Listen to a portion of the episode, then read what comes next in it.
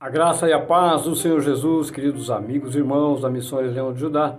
Amados, existe no meio cristão um grupo até razoável de irmãos que não tem muita simpatia com o Antigo Testamento, principalmente no que diz respeito ao serviço da adoração relacionado ao sacerdócio levítico, e a maioria dos cristãos nem mesmo entendem o que é adoração biblicamente e propriamente falando confundem música, emoção, dinheiro, fazem uma salada acreditando estarem fugindo do fundo religioso do Antigo Testamento, como se a lei de Moisés fosse coisa do diabo.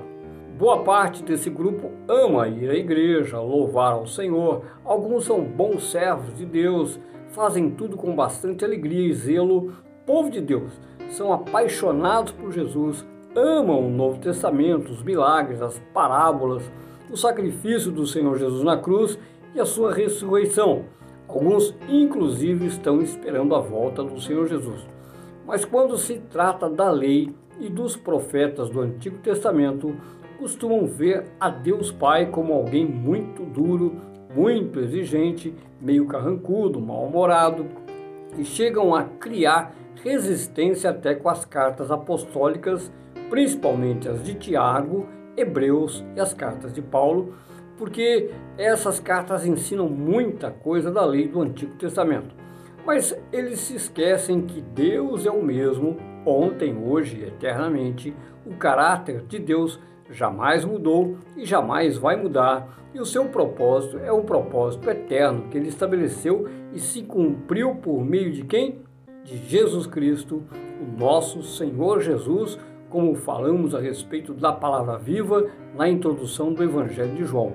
É o Senhor Jesus que colocou em funcionamento, em ação, a vontade de Deus Pai anunciada no Antigo Testamento. Durante o Evangelho de João, vamos entender melhor como opera separadamente a triunidade ou trindade de Deus, né? Mas nós temos de ter sempre em mente que Deus jamais mudou um segundo sequer o seu caráter e o seu propósito. Ele sempre foi bom, perfeitamente bom, ele é bom e sempre será perfeitamente bom. O que precisamos reconhecer são, primeiro, os nossos limites, a nossa mente humana com capacidade limitada para compreender a mente ilimitada do Deus Criador. E segundo, nós estamos cronologicamente muito distantes dos fatos e da cultura da época em que tudo aconteceu. São dois mil anos, no mínimo, de separação entre nós e os fatos acontecidos no Novo Testamento. Por isso, nós estamos continuamente aprendendo uns com os outros. Nós fizemos então a introdução de três dos quatro evangelhos, restando apenas o Evangelho de Marcos, e agora nós vamos entrar nos textos, nos fatos dentro de uma linha cronológica e, como eu disse na introdução do Evangelho de Lucas, no estudo passado, vamos iniciar os relatos que encontramos somente nesse Evangelho, os relatos que ligam o Antigo ao Novo Testamento, e vamos ler hoje a partir do versículo 5 até o versículo 10 do capítulo 1 de Lucas. Nos dias de Herodes, rei da Judéia, houve um sacerdote chamado Zacarias do turno de Abias. Sua mulher era das filhas de Arão e se chamava Isabel. Ambos eram justos diante de Deus, vivendo irrepreensivelmente em todos os preceitos e mandamentos do Senhor. E não tinham filhos, porque Isabel era estéril, sendo eles avançados em dias. Ora, aconteceu que, exercendo ele diante de Deus o sacerdócio na ordem do seu turno, coube-lhe, por sorte, segundo o costume sacerdotal, entrar no santuário do Senhor para queimar incenso, e durante esse tempo toda a multidão do povo permanecia da parte de fora orando. Queridos, Lucas escreveu então, como lemos na introdução no estudo passado, a origem dos fatos que começaram a suceder, marcando a chegada do Messias. E esse foi o primeiro evento ocorrido depois de 400 anos de silêncio de Deus. Possivelmente na sua Bíblia, entre o Antigo e o Novo Testamento, deve ter uma página em branco separando os dois testamentos, representando esse silêncio da voz profética de Deus por esse período de aproximadamente 400 anos, desde o profeta Malaquias, último livro do Antigo Testamento, até João Batista, o primeiro profeta que aparece no Novo Testamento, mas pertencente à antiga aliança. Então, João Batista aparece no Novo Testamento, mas ele, assim como o Senhor Jesus, Simeão e Ana, nasceram debaixo da antiga aliança, debaixo da lei de Moisés. E se formos levar a rigor, na verdade, João Batista é o último profeta do Antigo Testamento, não Malaquias. E o Senhor Jesus é o primeiro profeta do Novo Testamento e o único até a descida do Espírito Santo que conhecemos bem no capítulo 2 do livro dos Atos dos Apóstolos. E exatamente ali, no próprio capítulo 2 dos Atos dos Apóstolos, temos a descrição da capacitação do Espírito Santo sobre filhos e filhas para o ministério profético e também a carta de Paulo aos Efésios, no capítulo 4, afirmou que foi o próprio Senhor Jesus quem estabeleceu profetas para a igreja do Novo Testamento. Então, existem falsos profetas, mas existem também, até hoje, profetas legítimos operando ao redor do mundo sob o comando do Espírito Santo. Daqui a poucos dias vamos falar mais sobre todo esse movimento profético que ocorreu em torno do nascimento do Senhor Jesus, entender os ministérios de João Batista, Simeão e Ana, mas o assunto hoje é compreender a ligação que há entre este grupo de sacerdotes do Antigo Testamento, apresentado nesse texto, com a expectativa da chegada do Senhor Jesus, o porquê o Dr. Lucas começou por aqui, fazendo esta conexão com as últimas páginas do Antigo Testamento. O primeiro ponto a considerar é que até a morte do Senhor Jesus Cristo na cruz, até o derramamento de seu sangue pelos nossos pecados, a nação de Israel deveria continuar a sacrificar animais no altar do templo, no caso, o segundo templo erguido nos tempos de Zorobabel, quando Israel voltou do exílio durante o império dos Medo-Persas. E depois esse mesmo templo foi reformado pelo rei Herodes o Grande, aquele que mandou matar os bebês de Belém. Então, até a crucificação do Senhor Jesus, Deus aceitou o sacrifício de animais e outros tipos de ofertas que eram apresentados sobre os altares do templo em Jerusalém. Havia dois altares, o altar de holocaustos e o altar de ouro, onde o incenso era depositado para queimar para Deus. Vamos ver como terminou o Antigo Testamento, quais foram as últimas palavras de Deus por intermédio do profeta Malaquias para a nação de Israel Livro de Malaquias, capítulo 4, versículos 5 e 6. Lembrai-vos da lei de Moisés, meu servo, a qual lhes prescrevi em Horebe para todo Israel, a saber, estatutos e juízos. Eis que eu vos enviarei o profeta Elias, antes que venha o grande e terrível dia do Senhor. Ele converterá o coração dos pais aos filhos e o coração dos filhos a seus pais, para que eu não venha e fira a terra com maldição. Queridos, o contexto dessa passagem de Lucas que lemos era o seguinte: havia se passado mais de 400 anos de silêncio, ninguém sabia quando o Senhor enviaria o Messias, mas sabiam que haveria um sinal poderoso de que um profeta semelhante a Elias deveria vir pregando com forte exortação para converter o coração dos pais aos filhos e dos filhos aos pais. Ou seja, os pais deveriam andar debaixo do temor do Senhor para confirmarem a paz com Deus e deixá-la como herança para os seus filhos. E os filhos deveriam obedecer e honrar aos pais, vivendo debaixo do temor do Senhor, da mesma forma, sustentando esta paz por meio da obediência aos mandamentos. A nação estava em completa miséria, praticamente destruída, diversos tipos de enfermidades, a lepra se espalhava por todos os lados, faltava comida, os romanos cobrando altas taxas de impostos, inclusive dos pobres, escravizando homens e mulheres para vendê-los para pagamento dos tributos atrasados, a fome impulsionava a criminalidade, a libertinagem dos romanos, sua idolatria e outros pecados provocavam a possessão de demônios sobre o povo e poderíamos citar aqui mais algumas calamidades que recaíram sobre a nação de Israel por causa da quebra da aliança e da desobediência à lei de Moisés, resultado das maldições previstas, e você encontra isso lá no livro de Deuteronômio, capítulo 28, a partir do versículo 14, e também no livro de Levítico, capítulo 26, a partir do versículo 14.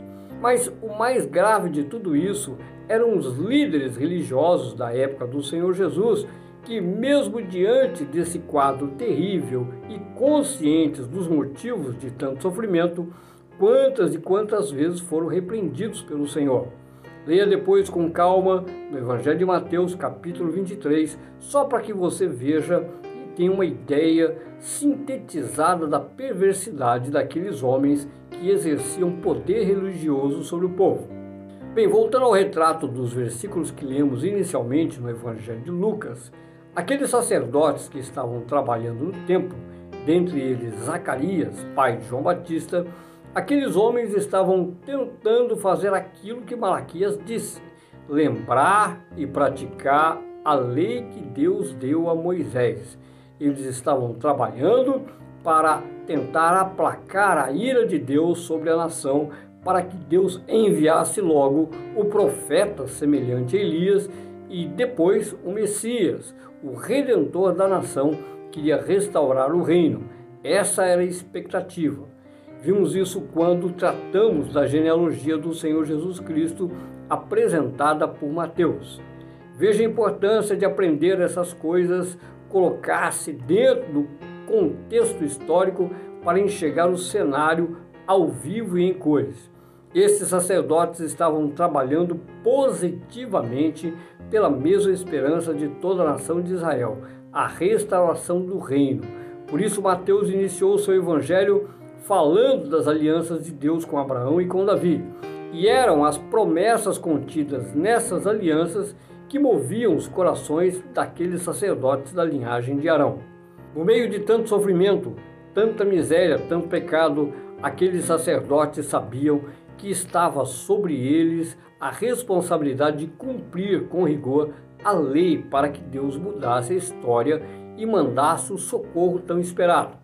Seus antepassados haviam falhado, eles foram advertidos muitas e muitas vezes. Para que você tenha uma ideia, somente o profeta Jeremias pregou 23 anos dentro das portas de Jerusalém, avisando que o castigo estava por cair sobre a nação por causa das transgressões. 23 anos de dia e de noite, e nem os reis que ouviram as profecias, nem os sacerdotes tomaram posição para consertar os caminhos da nação. Queridos, o pior é que aqueles homens tementes a Deus sabiam que não conseguiriam jamais comprar a Deus com bois, ovelhas, incenso, dinheiro, nada, nada poderia mudar o coração de Deus, porque Deus não se vende por nada. Ele é o dono de tudo, e mesmo que eles pudessem oferecer todos os animais do campo em sacrifício a Deus, nada mudaria o tratamento que o Senhor determinou para que viesse a cura no coração da nação. Para aqueles homens, Zacarias e os demais sacerdotes, não restava outra coisa a fazer senão se humilharem, oferecerem adoração de acordo com a lei e esperar até o tempo determinado por Deus para mudar a sorte da nação. E ninguém sabia qual seria esse tempo. Mas uma coisa Zacarias sabia: que Deus precisava de pelo menos um justo andando em retidão diante dele para mudar a história do seu povo. E o versículo 6, Lucas escreveu sobre Zacarias e Isabel, sua mulher, que ambos eram justos diante de Deus, vivendo irrepreensivelmente em todos os preceitos e mandamentos do Senhor. Isso não significa que eles eram pessoas perfeitas, que não pecavam. Significa que eles andavam pela fé, acreditavam nas bênçãos e também nas maldições previstas na lei não cometiam injustiça contra o seu próximo e, quando erravam, sabiam da necessidade de arrependimento e também de pagar com o sacrifício de animais pelos seus pecados. Lucas fez questão de registrar este fato de grande relevância diante de tanto sofrimento e miséria debaixo de uma liderança religiosa corrupta. Este casal e provavelmente os irmãos que com Zacarias estavam, talvez nem todos, se sobressaíram em fidelidade e temor de Deus, se mantiveram incontamináveis, inabaláveis, não se deixaram levar nem mesmo por seus líderes, não desanimaram na fé, nem mesmo diante de um quadro tão negro, confiavam nas promessas do Senhor, sabiam da fidelidade do Senhor quanto à sua palavra, e mesmo que nada acontecesse nos dias desses sacerdotes, Zacarias e seus companheiros sabiam que valia a pena andar no caminho da obediência. Deus os estava observando Deus levaria em conta a atitude daqueles homens e a qualquer momento poderia manifestar a restauração da nação, o que de fato começou a acontecer. Não sabemos quantos anos Zacarias e seus companheiros do grupo de Abias estavam exercendo com fidelidade o seu papel, mas como Zacarias era velho, conforme Lucas descreveu, e o sacerdócio levítico começava aos 20 anos, eles deveriam estar servindo em fidelidade ao Senhor perto de 30 anos. 30 anos sem deixar-se influenciar pelas circunstâncias negativas pelos líderes religiosos corruptos.